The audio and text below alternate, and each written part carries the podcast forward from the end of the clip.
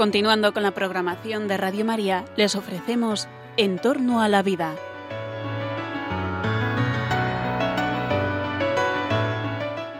Es un espacio dirigido por José Carlos Avellán y Jesús San Román.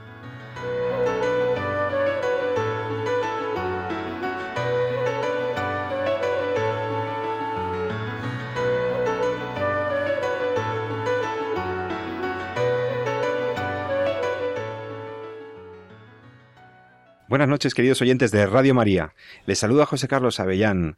Una noche más de viernes, empezando el fin de semana, proponiéndoos un programa en Radio María que no te va a dejar indiferente.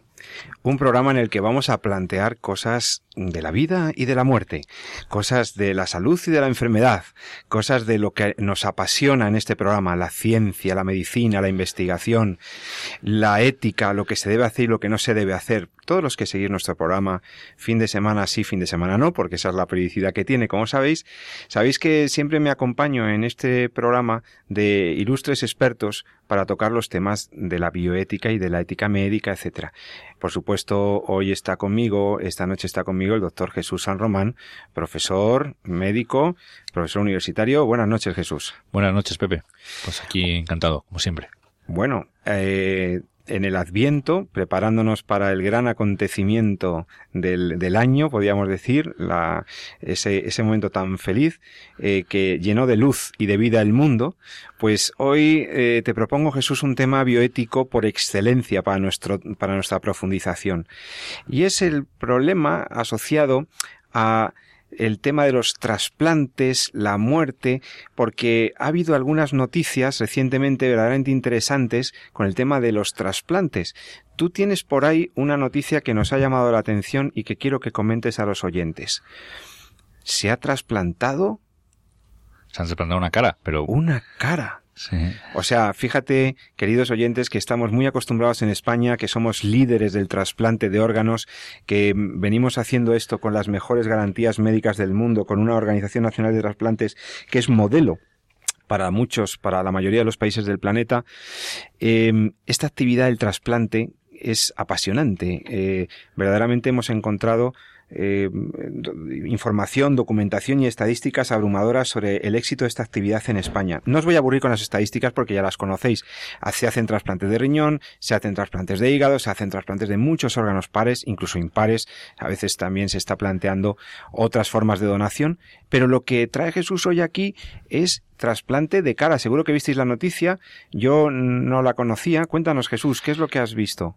Bueno, no, no, no, no es eh, el trasplante de cara ya se lleva haciendo desde el año Tiempo, 2005, sí. o sea que, que no es el primero, pero sí es verdad que ha salido este año una noticia de porque está yendo relativamente bien y, y las cosas van muy bien en este tipo de trasplantes eh, o bastante bastante optimista se puede ser con este tipo de trasplantes aunque siguen siendo trasplantes muy complicados pero parece que están eh, yendo cada vez mejor.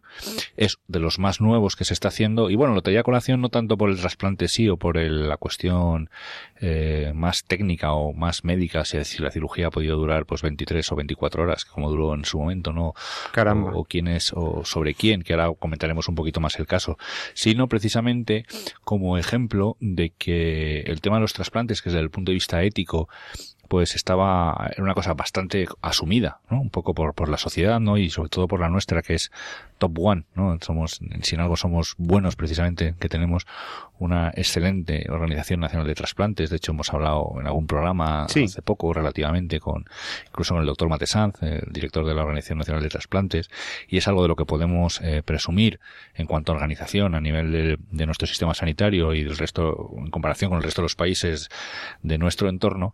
Eh, y pensaba, pues eso, decíamos, el trasplante está ahí, estamos as- lo tenemos asumido y es una cosa estupenda y, y es un acto de amor, ¿no? Como lo ha definido muchas veces tanto Juan Pablo II como Ratzinger y como eh, Benedicto XVI y, y el Papa Francisco es un acto de amor, que es lo que, lo que le da sentido a lo que es el, el trasplante en sí.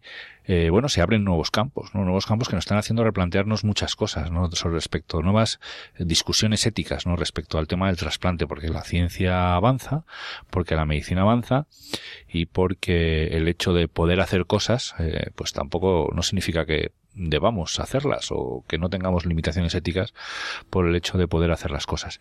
¿Qué tiene de singular o por qué fue tan complejo? ¿Tiene, ¿Qué complejidad tiene el caso que traes? Bueno, el, el aspecto ético... Eh, Antes del aspecto ético, ¿en qué consistió? ¿Por qué era más complejo que otros trasplantes? ¿O, qué, qué, pasa con el trasplante de cara? la cara es un, ¿Por qué es más complejo? Es un elemento eh, eh, anatómico, eh, orgánico, fisiológico muy, muy, muy complejo. Ten en cuenta que tiene, o sea, la mímica facial, o sea, no solamente nuestro aspecto eh, que, físico, en el cual, pues la cara es eh, aquello muchas veces nos identifica, ¿no? Es la, lo que tenemos en el carnet de identidad es una foto de nuestra cara, ¿no? Lo que, como nos identificamos muchas veces a nosotros mismos, es mirándonos en el espejo, ¿no? Donde vemos fundamentalmente la cara, es un aspecto de la persona que va muy ligado a la identidad y eso ya desde el punto de vista, por así decirlo, pues eh, psicológico, de identificación, pero desde el punto de vista orgánico, desde el punto de vista meramente corpóreo, eh, la cara tiene, es probablemente la zona del, del cuerpo que más músculos tiene, eh, extremadamente compleja en su organización motora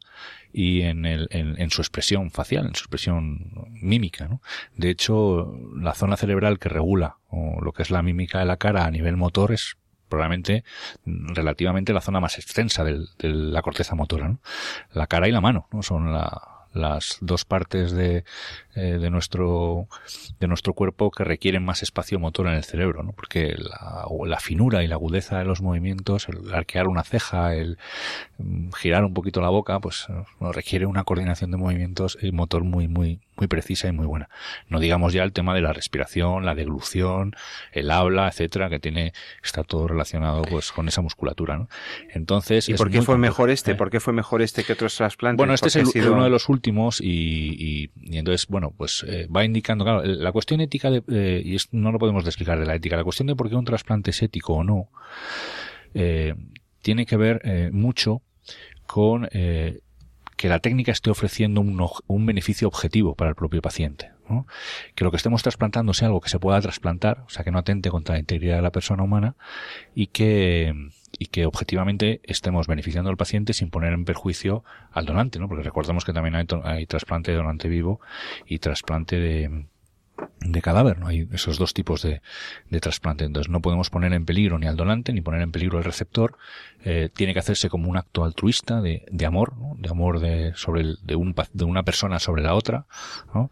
y, y con un procedimiento que esté técnicamente probado y, y, que no sea, esté en un momento de desarrollo, un momento técnico en el que yo pueda decir que no estoy experimentando, por así decirlo, con ninguno de los dos pacientes. Entonces, eh, lo bueno de todo esto es que las cosas en trasplante de cara empiezan a ir bien y empiezan a ser eh, eh, o hacerse sobre pacientes que objetivamente pues tienen una situación clínica en la que ese propio trasplante está mejorando enormemente su realidad biológica, su realidad, su vida. ¿no? Este caso es el caso concreto de un bombero que se quemó la cara eh, asistiendo a sacando a una señora del fuego, ¿no? Es un bombero americano y que en su intervención en un incendio, pues al, sacar a una señora de un edificio que se estaba quemando, pues se quemó la cara y pues tenía eh, pues unas quemaduras eh, muy extensas que habían deformado completamente eh, su cara y tenía pues enormes dificultades para la respiración, para, todo, para claro, la todo, etcétera, claro. ¿no? Porque la cara se había visto muy deteriorada con eh, pues con las lesiones cicatriciales que deja la quemadura, ¿no? No ya la parte estética, ¿no? Sino eh, fundamentalmente lo que era su calidad de vida en cuanto a nutrición, en cuanto a respiración, en cuanto a habla, etcétera.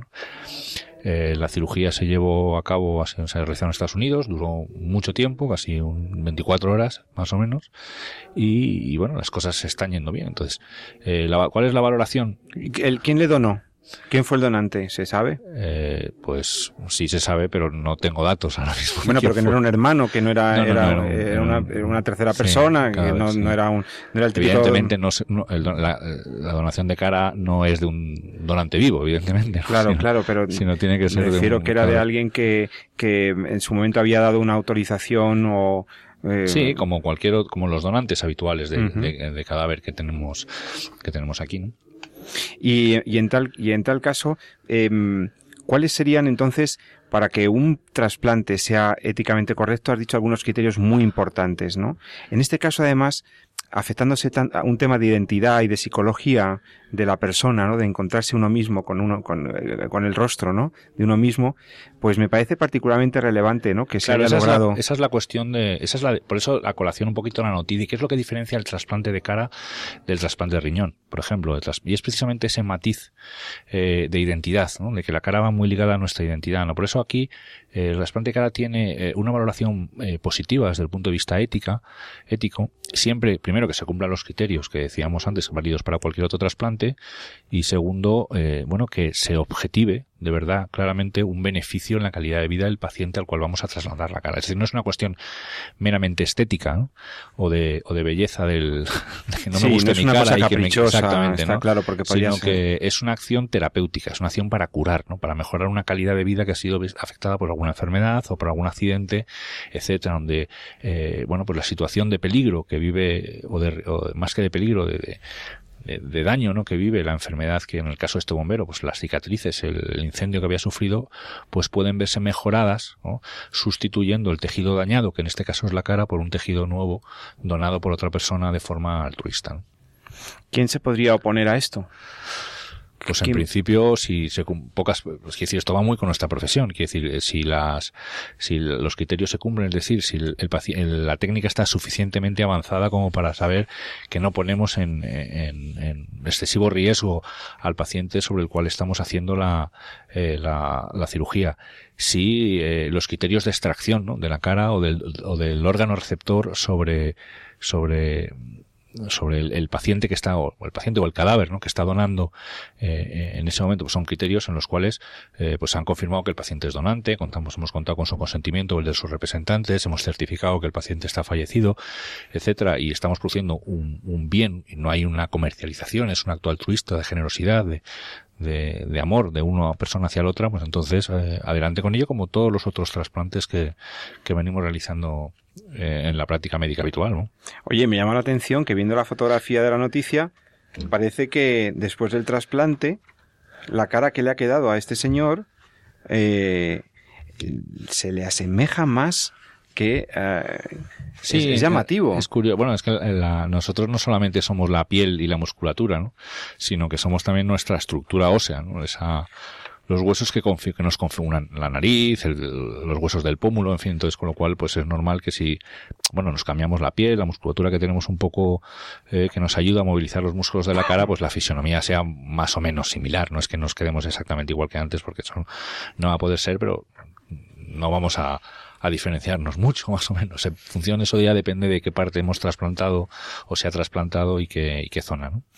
Yo tengo claro ahora entonces algunos criterios éticos que el doctor San Román nos ha dejado muy, muy precisamente explicados eh, sobre bueno, ¿qué es lo que debe regir una, la actividad como el trasplante y una donación?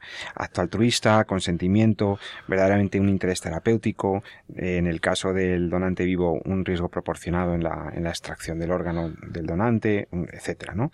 Ahora, eh, los grandes criterios generales de, de, la bioética, respeto de la vida, eh, respeto y garantía de la identidad, consentimiento informado y el tema de la gratuidad, ¿no? La no comercialización que también has mencionado, eh, Jesús. Ahora, eh, yo me pregunto, hemos trasplantado la cara, trasplantamos órganos como el riñón, el, el hígado, etcétera, hacemos trasplantes de todo tipo. ¿Habría algún límite? ¿Habría algún órgano que no se debería trasplantar aunque se pudiera técnicamente? Sí, justo es lo que, una de las cosas que comentábamos al principio, y es eh, de ahí que esta, valoración un poco sobre eh, esa mira un poquito, bueno, esto del trasplante de cara, un poco, bueno, vamos a analizarlo, a ver exactamente qué estamos haciendo, especialmente porque afecta a una de las partes eh, más relacionadas con la identidad de la persona, ¿no? Pero efectivamente en nuestro organismo hay partes que son absolutamente constitutivas de nosotros mismos, ¿no? Como puede ser, pues, nuestro, nuestro cerebro, ¿no? Aunque entonces habla del trasplante de cerebro, que no es deja más que ser ahora mismo, pues, una especie de ciencia ficción, pero, pero tenemos otras partes de nuestro organismo que sí que están muy eh, relacionadas con nuestra integridad, no solamente física, sino genética, ¿no? Como puede ser eh, el tema de las gónadas, los testículos, los ovarios, ¿no? Entonces, evidentemente, eh, un trasplante de, de gónadas sexuales, un trasplante donde va incorporada una identidad genética que es nuestra, pues no sería éticamente asumible, no estaríamos, por así decirlo, eh, traspasando y además que el principio terapéutico pues tampoco no queda muy claro en el sentido de qué es lo que quiero yo estar haciendo desde la perspectiva de trasplantar eh, pues unos testículos o unos ovarios ¿no? cuál es el objetivo un poquito de esa de esa de esa realidad ¿no? entonces evidentemente no todos los órganos son aptos para trasplantes ¿no? desde el punto de vista ético y bueno me importa también hemos hablado de la ética, hemos hablado de la moral. Les recuerdo que estamos en En torno a la vida, el programa que en Radio María estás escuchando cada dos viernes, siempre a las nueve de la noche, con el doctor San Román y yo mismo, que estamos comentando esto, y que si quieres participar, puedes enviarnos tus sugerencias, tus temas, tus comentarios al correo electrónico que Radio María pone a tu disposición. El correo es en torno a la vida arroba radiomaria.es en torno a la vida arroba radiomaria.es. Estamos hablando de cuándo se puede hacer un trasplante y cuándo no, cómo se debe hacer.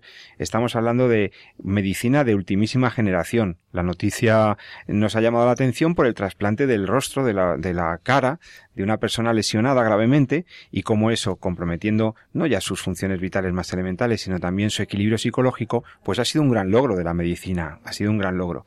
Y ahora yo quería preguntarte, Jesús, hemos visto el juicio ético y bioético, hemos visto que hay que respetar una serie de principios y que, habitualmente se hace. Pero, ¿y, el magisterio de la Iglesia? La, Iglesia se ha manifestado en el tema de los trasplantes y en este programa también queremos que conozcáis eh, el juicio mm, y la valoración que hace el magisterio sobre estos problemas.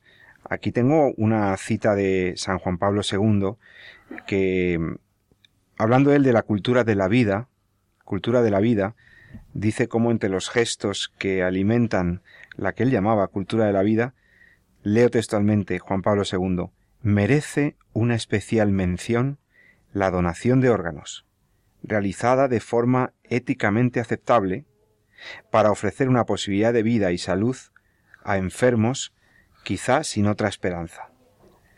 Es decir, está resaltando el Papa, está resaltando San Juan Pablo II, como el, este acto de donación, ofrecer una parte de ti, una parte de tu cuerpo, donar en favor de la salud de otra persona, es un gesto de una alta significación ética supone un, un acto de amor, ¿no? Pues un acto de donación desde la gratuidad. Incluso eh, Benedicto XVI, nuestro querido Papa Emérito Benedicto XVI, cuando era eh, cardenal Ratzinger como prefecto de la Congregación para la Doctrina de la Fe, en una entrevista, hablando precisamente, él dijo que estaba inscrito en una asociación de donantes y, y así lo definía también con esas palabras también de San Juan Pablo II, ¿no? Como esa donación de órganos es un, es un acto de amor, ¿no? De ahí que sea uno de los principios éticos para la valoración de estas determinadas situaciones, ¿no? No solamente, como bien decías, pues el riesgo proporcionado, sino que eh, es necesario el consentimiento, tanto del que va a recibir el órgano como el de que lo da, para que quede claro y quede manifiesto que, que yo te dono mis órganos por un amor mío de mi persona hacia la tuya, ¿no? No tiene que ser un amor físico, sino, sino ese acto de altruista, de generosidad, ¿no? Y por tanto, eso es lo que justifica eh, esa posibilidad en el donante de cadáver y también en el donante en vivo. De ahí que sea moralmente inaceptable pues cualquier comercialización de órganos, cualquier venta, ¿no? Y compra-venta de, de órganos en este sentido. Claro, porque has hablado de la persona y la persona es una unidad. Claro, y por eso es tan somos un cuerpo, como se suele decir, no estamos en un cuerpo, sino que somos. Yo soy corpóreo, no es que tenga un cuerpo y por lo tanto estoy dándote un trocito de mi cuerpo porque porque soy bueno, no, es que, es que al donar ese trozo de ti, al donar ese órgano, esa esa parte, no estás donando eh, una materialidad, te estás dando tú, porque si el cuerpo y el espíritu y la mente son una unidad sustancial, realmente en el acto de la donación de órganos se está donando la persona entera y por eso tiene una alta relevancia ética como acto de gratuidad, acto solidario, ¿no? Y, y por tanto, entregando un tejido no estoy dando simplemente una partecita de mi corporalidad, es, hay una donación de la persona toda. Bueno. Sí, hay otras condiciones que están ahora mismo muy, eh, muy en debate, porque claro, la, medicina va cambiando, ¿no? Y, vamos conociendo más y, vamos teniendo más información de lo que somos, ¿no? Y es el tema de, del donante cadáver, una cosa que parecía como muy, muy evidente, ¿no? Y, claro, que van cambiando los criterios por los cuales vamos definiendo quién es cadáver y quién no. Parece una tontería, pero es así. Es decir, el, el, eh, es muy importante, es importantísimo el tema del trasplante. Hay que recordar que solo es moralmente aceptable esto es muy importante también, bien así, así lo dijo también San Juan Pablo II en el Congreso de, trasplantes, en el que dio esta, este pequeño discurso, ¿no? Solo es moralmente aceptable eh, extraer el órgano cuando uno tiene la certeza de, obviamente, de que el paciente ha, muerto. ¿Y esa certeza cuándo la tenemos? Claro, ahí está la, ahí está la cuestión. Quiere decir, eh, los médicos, eh, bueno, pues en principio nadie es capaz de determinar en qué momento concreto o en qué segundo uno se muere, ¿no? Lo que sí podemos determinar es cuando alguien está muerto. ¿Por qué? Pues porque hay determinados signos biológicos que nos permiten pues asumir con bueno pues con la certeza con la cual uno la, naturaleza humana es capaz de asumir las cosas analizando la, la realidad y la ciencia en la que vive que bueno pues que alguien ha fallecido no está está muerto no en el sentido de que bueno pues por lo que vemos podemos entender que ha habido ese ese cese no esa destrucción no esa separación ¿no? Claro, esos signos biológicos que nos da la, que nos da la ciencia, que nos da la vida, pues bueno, los hemos, hay que sistematizarlos, ¿no? Hay que decir, bueno, pues hay que establecer unos criterios, ¿no? Cuáles son, eh, sobre todo si vamos a desarrollar, pues una sistemática de trasplante de órganos, pues antes, pues me podía ser más o menos evidente, ¿no? Que decir, tampoco ha hecho falta eh, muchas cosas, pero si vamos a sistematizar o vamos a hacer una organización de trasplantes, vamos a marcar unos criterios de garantía y seguridad a todo el mundo. habrá que mm. definir cuáles son los criterios. ¿no? Esos criterios se definieron y se han tratado de definir hace mucho tiempo, en cierto consenso. Eh, en cuanto a los criterios que definen, está el de muerte cerebral. Muerte cerebral. Sí, en el sentido de que hay un cese de las funciones eh, cerebrales, pero luego van saliendo otros criterios, ¿no? Como es el tema de, de cuando, lo que se llama donante en las historias, es decir, un donante cuyo corazón, ¿no? Eh, eh, asistolia significa técnicamente que el corazón ha dejado de latir y tampoco tiene actividad eléctrica. ¿no? Esto tiene que ver mucho con, las técnicas de reanimación cardiopulmonar, que cada vez hay más y cada vez los hospitales pues van saliendo a las calles, los aeropuertos y los centros comerciales vemos que hay columnas donde hay, habla de rescate cardíaco, desfibriladores, etcétera. Entonces las, técnicas de reanimación, de reanimación cardiopulmonar, de atención a los pacientes que han tenido accidentes cardiovasculares, eh, o otro tipo de muertes, pues han, sido muchas. la realidad de que los médicos estemos en la calle o están en la calle reanimando, tratando de, revivir o reanimar, porque resucitar en el concepto clásico de resucitar no resucitamos, ¿no? Lo que hacemos es tratar de evitar que alguien se muera, Entonces, eh, eh, eso está cada vez más presente, ¿no? Y uno lo ve en la calle, ¿no? Pues ambulancias que están asistiendo a la gente, el SAMUR, el, eh, otros sistemas de emergencia extrahospitalarios. ¿no? Claro, eso ha cambiado mucho el perfil, los criterios de cómo la gente se va, se va muriendo. Entonces eso hace que pues, vayan saliendo criterios nuevos, etcétera. ¿no? Entonces es importante entender que en este sentido la ética, eh, bueno, pues también depende, o la valoración ética es clara, ¿no? Quiere decir, eh, lo que es admisible es extraer el órgano después de la certeza que el paciente haya fallecido, ¿no? Pero en el sentido cuando ha fallecido el paciente y cuando no, ahí dependemos un poco de lo que la ciencia nos vaya diciendo, ¿no? de lo que, lo que la medicina eh, vaya aportando en los signos biológicos. ¿no? Ahí está la, responsabilidad ¿no? de, la profesión médica de la ciencia de determinar ¿no? cuándo un paciente ha muerto y cuándo no. Cuando más que cuando ha muerto es cuando está muerto, no, no cuando ha muerto, sino cuando está muerto y cuando no está.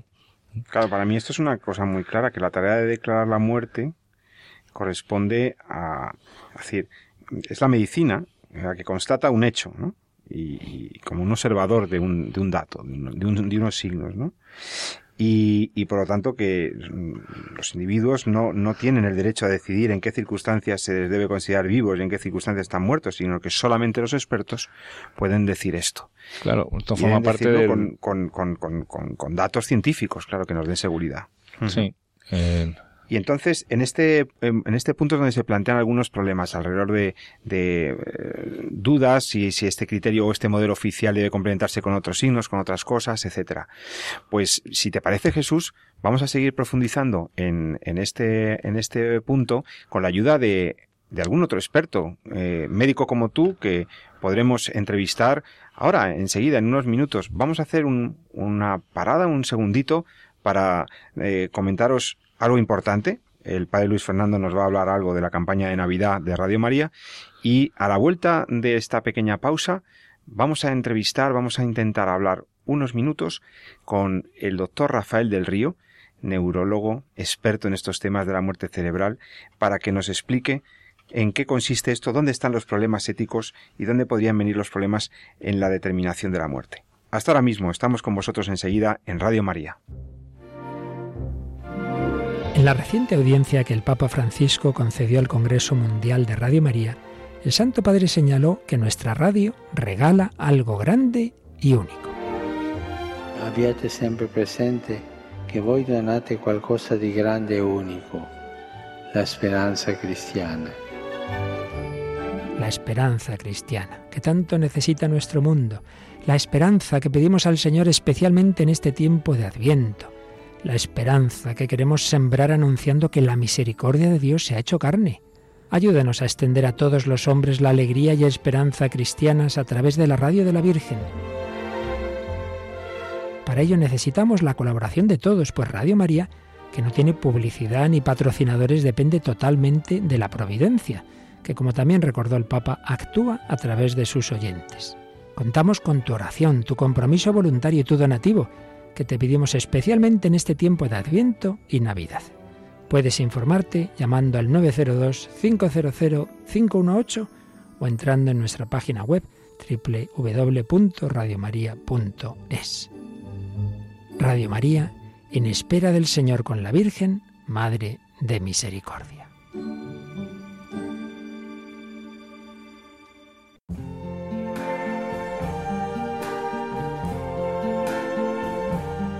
I see trees of green,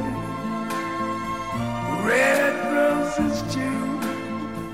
I see them bloom for me and you. And I think to myself, what a wonderful world.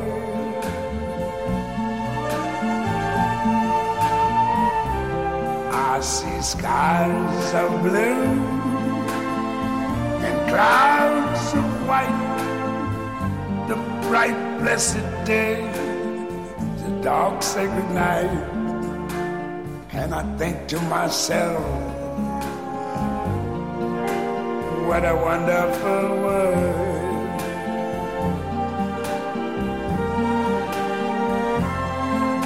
The colors of the rainbow, so pretty in the sky, also on the faces of people going by. I see friends shaking hands, saying, How do you do? They're really saying. Buenas noches, eh, doctor del Río. Estamos al habla con el doctor Rafael del Río Villegas, médico, neurofisiólogo, profesor universitario, profesor en el máster de bioética de la Universidad Rey Juan Carlos, entre otros programas. Eh, doctor del Río, muchas gracias por atender la llamada de Radio María. Muchas gracias, encantado de estar con vosotros. Bueno, estamos hablando con el doctor del Río esta noche, que él está ya en, el, en un coche a punto de recoger hijos, y, pero, pero en esta circunstancia, eh, bueno, pues le pedimos a nuestros oyentes que tengan en cuenta que estamos llamando a un móvil y que entonces, pues que efectivamente, a lo mejor la calidad, el retorno no es tan bueno. Pero, pero sí merece nuestro esfuerzo la suerte que tenemos de tener un especialista como usted, doctor, que, que te has dedicado tanto tiempo al, al tema del, del cerebro, a investigar sobre cuándo, cómo funciona nuestro cerebro. Y uno de los temas de interés eh, tuyos, eh, Rafael, ha sido el problema ético y las, la controversia que suscita este tema que estamos hablando, la definición y la constatación de la muerte. Porque claro, esto condiciona mucho, como ya venimos hablando, el tema de los trasplantes de órganos, la eticidad de las conductas de, después eh, ante un organismo que está aparentemente muerto, no, o que tenemos signos de que ha muerto. Entonces, esto es lo que nosotros queremos ahora clarificar un poco eh, contigo. Como compañero que eres del, del máster, ya te tuteo. Eh, Muy bien, encantado. Entonces, mm, vamos a ver, Rafael, clarifiquemos algunas cuestiones técnico-científicas con nuestros oyentes antes que nada. ¿Cuándo se puede decir, cuándo puede decir hoy la ciencia que tenemos una, que una persona ha fallecido. ¿Qué signos tenemos para poder determinar esto? Mm, La mayor parte de las veces para que una persona ha muerto no hace falta no hace falta ni siquiera llamar a un médico, o sea, realmente todo el mundo eh, se da cuenta de que ha muerto. Eh, los sitios de muerte cerebral aparecen sobre todo por la necesidad de tener un diagnóstico muy, muy rápido de cara a poder utilizar los órganos para el trasplante. Al y también por otra circunstancia que además acontece y simultáneamente, cronológicamente en el tiempo ha, pasado en la historia de los trasplantes, que eh, ha sido el desarrollo de las unidades de cuidados intensivos, que es verdad que ahí eh, se, se tiene al paciente en un entorno, en un contexto que a veces sí que sí que se presta cierta confusión sobre cuál es el momento en el que se produce la muerte. Pero vamos, lo que es la muerte convencional en la mayor parte de los casos, eh, lo que es mm, lo que lo que es la muerte en tantísimos contextos clínicos posibles, eh, no hace falta nada especial. Todo el mundo reconoce un cadáver eh, normalmente porque está en parada cardiorrespiratoria. O sea que es, verdad entonces lo que hemos hablado de que el diagnóstico clínico de la muerte eh, se ha basado históricamente en la determinación de la parada cardiorrespiratoria. Lo que pasa es que como en las últimas décadas con esto, esto del desarrollo de los cuidados intensivos es el que nos plantea nuevos interrogantes ¿no? en la determinación de la muerte. Mm. Es el contexto de los cuidados intensivos, pero particularmente el del trasplante de órgano. Yo creo que nunca hubiésemos acuñado el criterio de muerte encefálica si no estuviésemos pensando en extraer los órganos del cadáver. Claro, porque ahora con una maniobra de reanimación cardiopulmonar puedes recuperar pacientes en parada eh, cardiorrespiratoria incluso muy prolongada, ¿no? Y tenemos técnicas de soporte vital que, que, nos permiten mantener temporalmente la actividad eh, cardiorrespiratoria de, pacientes que realmente tienen lesiones neurológicas eh, fatales, ¿no? Eh, prácticamente irreversibles. Sí, pero yo creo que hay mezclas dos cosas, José Carlos. O sea, una cosa es la parada cardiorrespiratoria, que es el, el ejemplo más claro, que es un, un accidente isquémico no cardíaco, o sea, un, infarto, por ejemplo, que produce una anoxia cerebral aguda.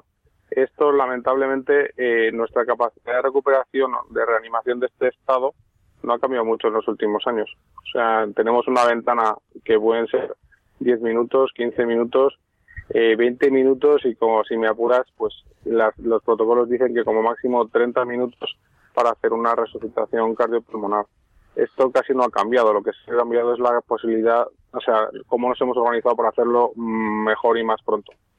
Eh, eso respecto a la palabra cardiorrespiratoria. Lo que sí que hay es situaciones clínicas neurológicamente infaustas que eh, son compatibles con un mantenimiento prolongado gracias al soporte de los cuidados intensivos, eso sí. Y entonces em, eh, podríamos constatar eh, la muerte de la persona y digamos que este criterio nos da cierta una certeza, una seguridad para poder hacer otras cosas. Ese es el, tema, ¿no? El tema de la... Ahora ya me estás hablando de muerte encefálica.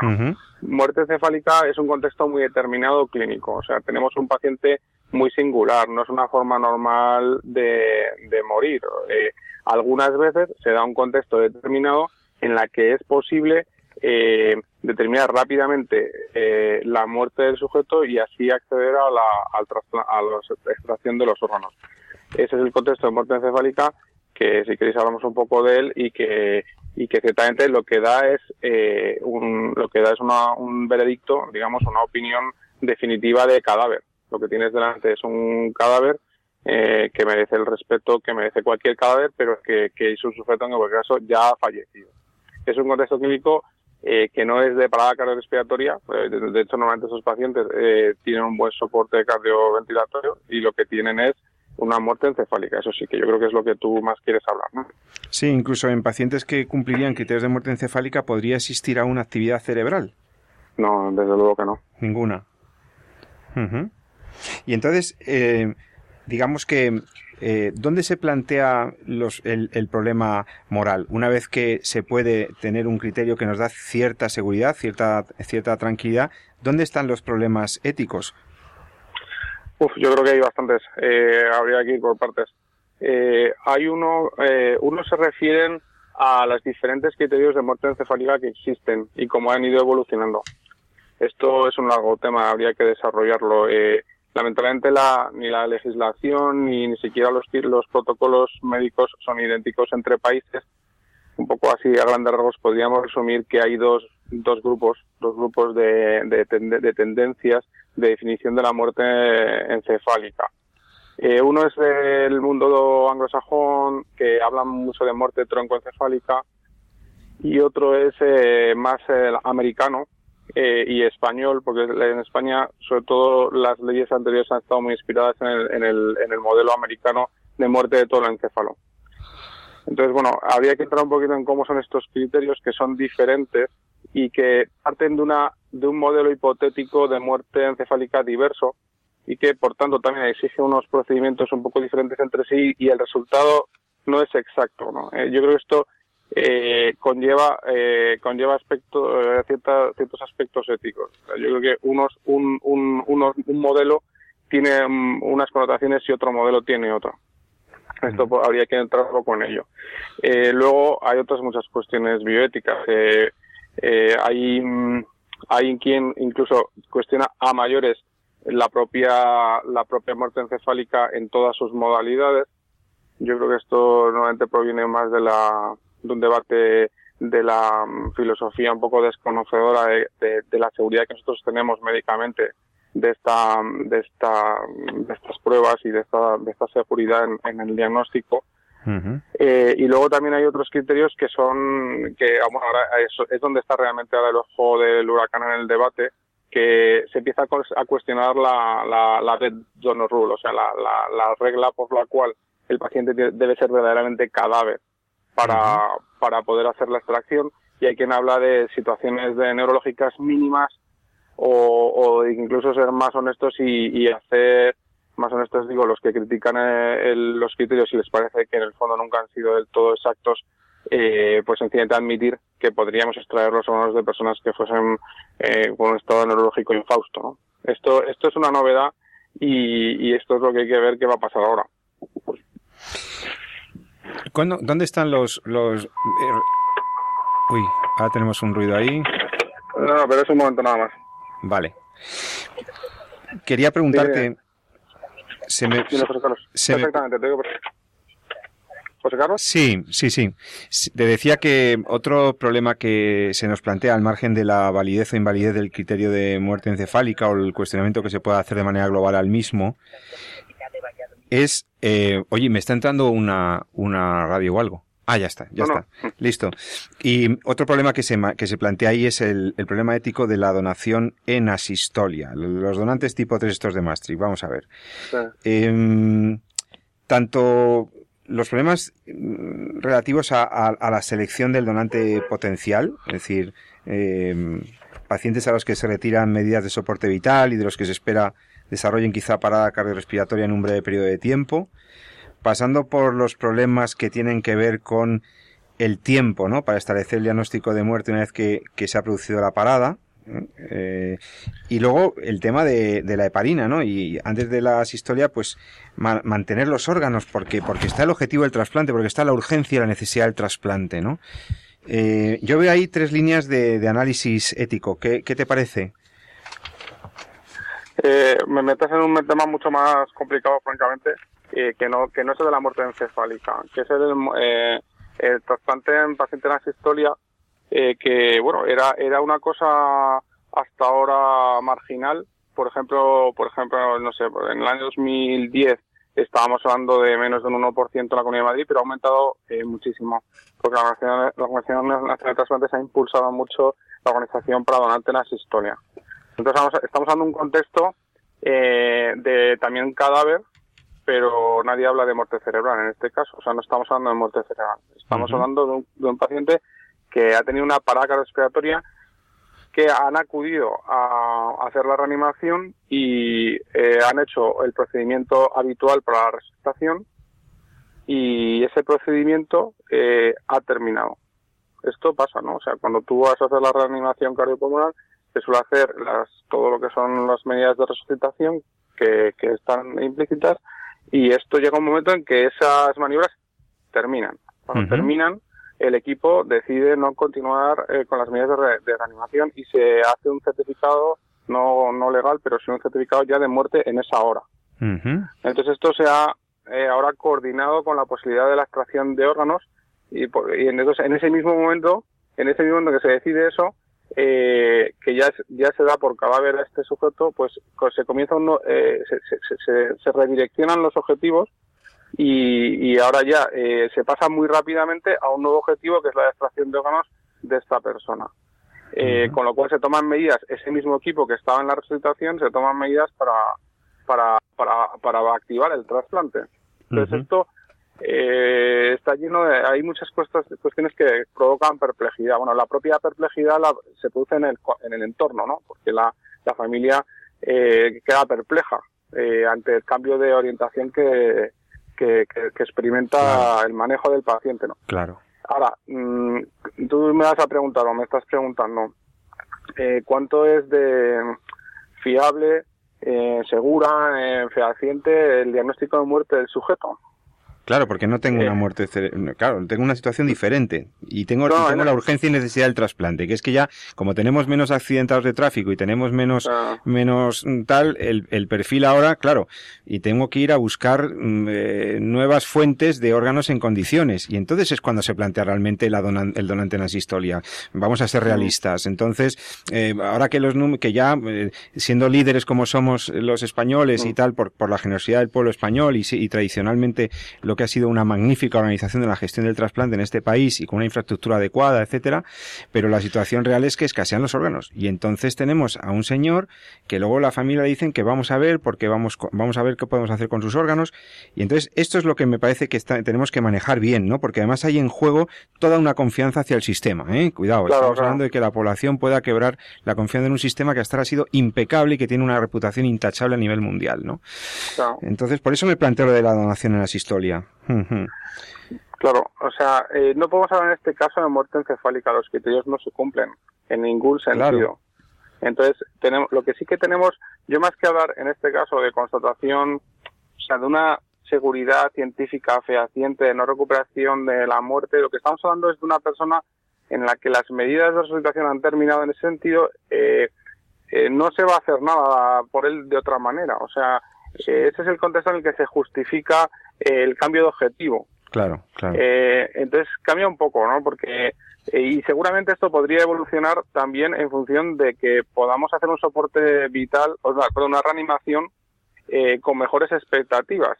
Algo que también se está abriendo esa posibilidad con perfusión específica para el campo de la circulación encefálica, eh, aplicada directamente sobre el sujeto en ese momento y otros futuros eh, recuperaciones posibles. Yo, yo creo, habrá que ver esto cómo evoluciona. Cierta, hay cierta controversia, hay muchas más cuestiones, eh, José Carlos, porque también está, hay otras cosas que no son ya el diagnóstico de la muerte, pero en este contexto también está la dificultad de la, la obtención del consentimiento. Eh, también a veces hay una, eh, muchos pacientes eh, no son candidatos realmente y en ese momento no se puede identificar adecuadamente. Eh, es, un poco, hay muchas, hay muchas derivadas. Yo creo que a, mí también me produce todavía bastante perplejidad. Lo cierto es que los equipos están en ello, como tú dices, hay una enorme presión eh, y una responsabilidad que todos tenemos de favorecer los trasplantes, claro que sí, y tenemos y hay muchas nuevas fuentes de órganos que se están buscando, por supuesto, donante vivo particularmente y donante en la historia, y a ver qué va pasando con los xenotrasplantes cuando llegasen eh, ahí estamos, ¿no? Eh, aquí en España ya no podemos mejorar durante cada vez casi nada porque no hay casi rechazos, las familias prácticamente todas colaboran. Entonces eh, ahí es donde se está trabajando en la Organización Nacional de Trasplantes. Quizás ahí yo no te puedo decir tanto, aunque ya te he dicho alguna pequeña cosa, donde me siento más seguro es en, los criterios de muerte cerebral. Claro, porque son los que hasta ahora también dan una pues una, una tranquilidad y un consenso, ¿verdad? En esos, en esos criterios y tenemos una habitualidad en el trabajo, en el trabajo ahí, ¿no?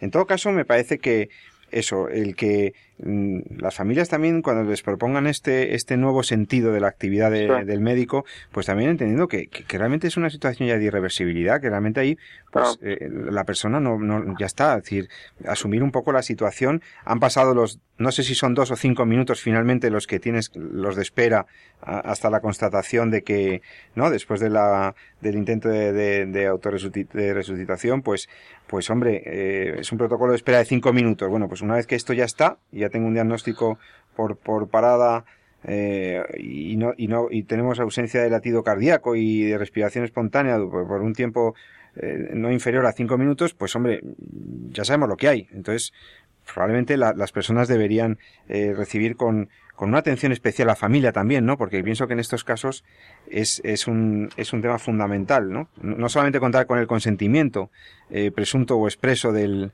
del, del, fallecido, sino también el acompañamiento de la familia en estas circunstancias me parece fundamental.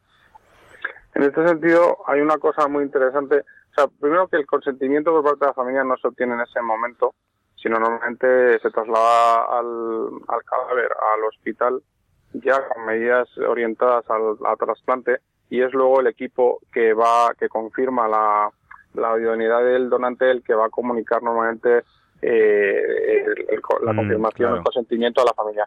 Pero una cosa muy interesante que viene haciendo los equipos de Soma que, que hacen las, las, la trasplante en las historias, comentan cómo es la evolución del duelo de los familiares en un caso y en el otro, o sea, en los casos convencionales en los que ha acabado un cadáver sencillamente la historia y los casos en los que se ha reorientado además con esta nueva posibilidad de la donación. Y es curioso cómo normalmente eh, la, el, el, manejo del duelo es sensiblemente mejor en los, en los familiares que, que han colaborado en la donación. Es sorprendente, habría que ver eh, qué pasa ahí exactamente en la familia. Es posible que, ah, porque hay quien podría decir, bueno, pues no se ha permitido hacer un duelo adecuado, ¿no? Porque te han... Te claro, con la urgencia del trasplante no ha habido el proceso habitual, claro. Exacto. Y sin embargo, eh, esto de abrir una, nueva esperanza o, una o, hacer de la muerte una ayuda a otra persona debe ser eh, particularmente terapéutico, algo que hemos visto también en, en Donante Vivo. Es interesante esto y yo creo que habla a favor de, que a pesar de la dificultad que tienen los equipos de comunicarse con la familia, porque en este estado, en este momento eh, no hay, no es tan rápido todo que no se suele entender. A pesar de no esas condiciones perfectas para el consentimiento, eh, luego sin embargo eh, sí que es una ayuda para el duelo. Yo creo esto para la familia es interesante. Oh, pues eh, una última una última pregunta que ya no tiene tanto que ver con los ni con los criterios técnicos científicos de determinación de la muerte ni con la ni con la ni con la situación novedosa para mí no de probablemente para algunos de nuestros oyentes de la donación a la historia quería preguntarle también quería preguntarte Rafael en el caso del donante vivo si cuáles son los riesgos pues ahora que se habla de la de la comercialización de los órganos tú sabes eh, el, tema de la eh, instrumentalización de personas en situaciones desfavorecidos y, y, el, tráfico de órganos. Eh, ¿Qué perspectiva tienes tú como, como experto? ¿Cómo estamos en España? ¿Podemos estar tranquilos? ¿Cómo está esto? Eh, abres un melón que son varios porque eh, una cosa es el reto del donante vivo. Donante vivo, bueno, no deja de ser una persona que, que le hacemos un daño, eh, le, le, les traemos un órgano con su consentimiento, eh, lo hace por lo hace es, una, es la condición del marco, eh, lo hace además de gratuitamente, lo hace con la intención de curar a otra persona. O sea, en este caso es lo contrario, no hay no hay anonimato, lo que hay es proximidad familiar, ¿no? Lo que hay es. Lo que pasa es que mm. está unas cuestiones novedosas del donante vivo es que eh, eh, a medida que se va prolifera eh, pues se han visto nuevas posibilidades de, de, utilizar los órganos del donante vivo, pero no directamente sobre el beneficiario, sino a veces eh, sobre terceras personas eh, mediante un control que, que, regula la propia organización de donantes por razones de incompatibilidad con la persona que tú pensabas haber utilizado. Esto es el donante vivo cruzado. sí, el cruzado. Aquí el, el cruzado empieza a introducir otras cuestiones bióticas desde mi punto de vista que, que, que son que la persona que la persona que dona el órgano mm, ya no tiene tan claramente la intención terapéutica sobre la propia persona a la que aprecia, a la que busca mejorar. Entonces, eh, se, se, va alejando, ¿no? Esto también, eso también sucede con el donante altruista. El donante altruista, que también existe y se está promoviendo mucho, eh, pues bueno, siempre nos plantea la cuestión de si esta persona eh, realmente está en sus cabales o, o qué condiciones tiene, si tiene un sentimiento de culpa, sus obligaciones con la sociedad que haya podido él construir erróneamente y que al final vayan contra él. Entonces, bueno, aquí se plantea toda esa cuestión. La otra que tú planteas, que es más de la comercialización de órganos, eh, que por supuesto es un tema que está sobre la mesa a nivel mundial, eh, nosotros somos de los países más protegidos de esto, eh, por razón precisamente de la, del prestigio y de la gran capacidad organizadora de organización de trasplantes de manera que en España no se, no ni un órgano no tenga una, una fuente absolutamente fiable. Entonces en España no existe, no existe ninguna posibilidad de, comercialización. Pero si fuera de España hay países donde es completamente legal, como pasa en Irán, y otros países donde es ilegal pero no hay ningún control. Y hay equipos de trasplantología que están obteniendo órganos de donante vivo, pues de poblaciones remotas, etcétera. Entonces, esto plantea dos cuestiones, ¿no? Eh, una es la de la equidad en el acceso, claro. eh, que, es, que esto... Eh, criterios de justicia en la, distribución, Y la otra es el daño sobre el donante mismo, ¿no? Eh, son dos cosas diferentes, porque eh, una, eh, si hay una buena organización nacional, eh, sí que puede garantizar la equidad y por tanto que no se disparasen los precios ¿eh? y, que, y que todo el mundo hubiese, una, hubiese un acceso unívoco, o sea, eh, similar entre los aspirantes. Pero, y otra cosa diferente es el daño que se produce sobre las personas que en situación de indigencia se, pues estarían inclinados a, de alguna manera a comercializar con su cuerpo. ¿no? Ahí es que subestimamos y la importancia del artículo eh, de la ley del 79, pero luego se ha repetido en los reales decretos posteriores, de la gratuidad. La, gratuidad parece una cosa ahí que está de adorno y resulta que es central porque genera un marco en el que es posible eh, es posible la intención terapéutica por parte del donante vivo, sino sobre sobre el receptor. Eh, tiene esa intención si no, eh, entramos ya en un marco ya de que me compensa, no me compensa, y eso ya pone muy, en mucha desprotección a las, a las personas, ¿no? O incluso si estaríamos en disposición de reclamar del Estado o de algún ente alguna compensación por el gesto altruista, ¿no? Que claro, es que compromete la gratuidad, por muy generoso que... Bueno, eh, la ley de lo que dice es que no se puede tener una compensación económica, pero sí hacer una compensación transitoria por, eh, por la molestia. sí, claro, claro. Esto eh, a veces el alcance de la compensación transitoria también se presta a debate. Claro. Eh, por ejemplo, en el eh, también pasa con cadáver. En el Reino Unido, por ejemplo, se paga el sepelio y a veces la cuantía es, puede ser muy alta y se ha hecho para favorecer el trasplante. Yo creo que eso no alcanza no alcanza un daño realmente al, donante y no le pone en exposición, excepto que su condición sea particularmente precaria. Mira, por ponerte un ejemplo, José Carlos, no sé si ya acabamos con eso. Sí, sí, sí, últimos segundos, sí. Eh, en el caso donante vivo, cuando tienes una madre que tiene un hijo recién nacido, que tiene una hepatopatía elevada, es que cuando el comité asistencial evalúa a esta donante, eh, ve clarísimo eh, la, que está totalmente justificada internamente esa acción. Pero si tú mm. estás eh, explorando un donante vivo, que tiene una relación remota con el receptor, que proviene de otro país, que se puede suponer que incluso a, el receptor Mm, va a acabar compensando a la familia de origen de alguna manera que o que se siente sutilmente obligado tal nos, nos produce bastante reparo este contexto ¿no? entonces habría que es, eh, hay que cuidar mucho en el donante vivo como digo para mí un, el criterio ético fundamental quizás más que el propio consentimiento es que el donante participe intencionalmente de la curación del eh, del receptor. O sea, es él el que quiere cuidarle, el que quiere curarle. Claro. Y ese es el sentido nuclear de la acción de altruista tan benemérita, o sea, tan benemérita, sí, efectivamente, y tan, y tan, tan magnífica del, del donante, ¿no? Es ese sentido nuclear. Pues nada, eh, no, muchísimas gracias, Rafael. Nos has dejado un montón de, de cuestiones para los, los, últimos minutos del programa, para seguir eh, comentando. Nos has dado muchas luces. Te agradezco muchísimo. Hemos hablado con Rafael del Río, eh, médico, doctor en medicina, neurofisiólogo, profesor del máster de bioética de la Universidad Rey Juan Carlos. Rafael, muchísimas gracias por atender nuestra llamada en esta entrevista que ha sido clara, clara y verdaderamente iluminadora. Muchas gracias. Gracias, un abrazo, José Carlos. Un abrazo, buenas noches. Hasta luego. Bueno, Jesús, la entrevista con el doctor del Río nos ha dejado un montón mm. de, conclusiones, nos ha clarificado muchísimo esta difícil problemática. ¿Podría resumir en el último minuto de nuestro programa las tres, cuatro cosas eh, más importantes que, podemos llevarnos de este programa sobre la muerte cerebral y los trasplantes? ya me gustaría resumirlo en cuatro minutos.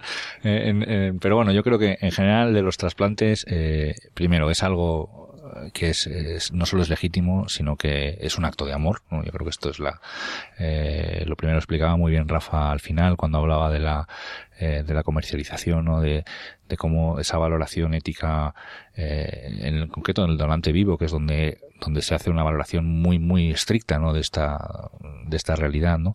Pues precisamente como, eh, en el fondo ese donante vivo está participando, ¿no? En la curación de, de la persona, ¿no? Y eso es muchas veces lo que se valora por esa proximidad de esa madre con, con ese hijo que comentaba el doctor del Río, Rafael, ¿no? Y bueno, pues el, donante en cadáver pues también está haciendo lo mismo, ¿no? En el fondo hablaba, fíjate también de ese, de ese dolo, ¿no? Como, como a veces el, el, dolo de, por el familiar eh, fallecido pues se hace más llevadero cuando encuentras, bueno, pues que, que incluso en esos últimos momentos, bueno, pues eh, tu familiar, tu ser querido está haciendo algo por salvar la vida de otra persona, ¿no? dejando su corazón, su hígado, sus riñones, etcétera, ¿no? Es un acto, en el fondo es un acto altruista, de amor, de generosidad, ¿no? Y esto es lo que lo hace, lo que lo hace bonito, lo hace ético y lo hace y lo hace legítimo, ¿no? Se tienen que cumplir otras condiciones, evidentemente, ¿no? Porque hay que entender que nosotros no somos dueños de nuestro cuerpo, sino que, como bien decíamos al principio, pues eh, somos eh, seres corpóreos, no estamos en un cuerpo del cual que podemos disponer, ¿no? Entonces, eh, no podemos mutilarnos, no podemos ponernos en riesgo, ¿no? Ni, ni nosotros como donantes, ni como receptores, ¿no? Entonces se requiere bueno, pues una técnica lo suficientemente depurada, un estado de la ciencia lo suficientemente válido como para poder justificar una relación, pues eh, riesgo-beneficio, es decir, que lo que yo vaya a hacer, aunque me suponga un riesgo al trasplante, pues me dé un, un, un, o se espera un beneficio que supere un poco, que me permita, ¿no? Eh, que yo pueda estar pasando un poco por, por esta realidad y por tanto, pues que en el fondo, pues tratar de no poner en peligro la vida física del, del donante, es así decirlo, por un, por un, una situación que no sea suficientemente sólida o, o que lo justifique como tal proporcionada. ¿no? Entonces esa sería otra condición. Tercera condición, que el órgano, o cuarto, o criterio, por así decirlo, que el órgano trasplantado pues sea un órgano que no, no altere, no afecte a la integridad constitutiva de la persona. ¿no? como puede ser las, pues la línea germinal, ¿no? La línea de las gónadas relacionadas con la transmisión mm, y con la genética, ¿no? Y luego que el, que, bueno, pues el, el, el, donante, eh, pues tiene que ser, o bien en el caso del donante vivo, pues con esos criterios ¿no? de altruismo, ausencia de comercialización, etcétera, etcétera. Gratuidad. Gratuidad. Y en el caso pues del donante cadáver, pues que sea cadáver, evidentemente, ¿no? Ahí pues un poco, pues esa, también comentaba Rafa, ¿no? Esa, eh, pues bueno, reactivación un poco de la comunidad científica en torno a la redefinición de los criterios de, de, de muerte, de cuál es, eh, de cómo está cambiando, ¿no? Perfectamente el perfil de cómo nos morimos hoy y, esa pues bueno necesidad ¿no? de centrarse de nuevo y, y, redefinir o buscar esas nuevas situaciones ¿no? él contaba lo ha contado muy bien lo del donante en la historia eh, se explica bien desde la perspectiva de pues es un paciente en el cual en otras circunstancias eh, si no fuera donante no hubiera pues habría ya en ese momento estarías certificando como tal la muerte. es decir tú ya lo tratas lo consideras un cadáver solo que al ser cadáver bueno pues lo vas lo trasladas para una donación no pero si luego ya es posible que no pueda serla porque como bien decía, pues al llegar al hospital, pues te puedes encontrar al hacer un estudio un poquito ya no en el terreno, sino más como pues que las condiciones o la historia clínica no permite su donación, pero a ti lo que te llega al hospital ya es eh, un cadáver, ¿no? Pues merece el, el, por supuesto, el respeto, ¿no? Pero un cadáver no es sujeto de derecho, como bien sabes tú, que eres el jurista. Entonces, no, ya, no está la persona, está el resto de la persona, pero obviamente tiene su dignidad el cadáver, pero no es la misma que la persona. Y sin más, pues con esto despido al doctor San Román. Jesús, que tengas buen fin de semana. Gracias por tus aclaraciones. Pues muy buenas noches y ahora el último domingo de viento, este domingo de alegría, ¿no? A ver, a ver cómo llega. Ha sido, ha sido muy, muy bueno este programa gracias a tus, a tus inspiradas eh, explicaciones. Y nada más, a todos vosotros os invito a que dentro de 14 días vuelvas a estar con nosotros en, en torno a la vida. Y no lo olvides, ama la vida y defiéndela. Muy buenas noches.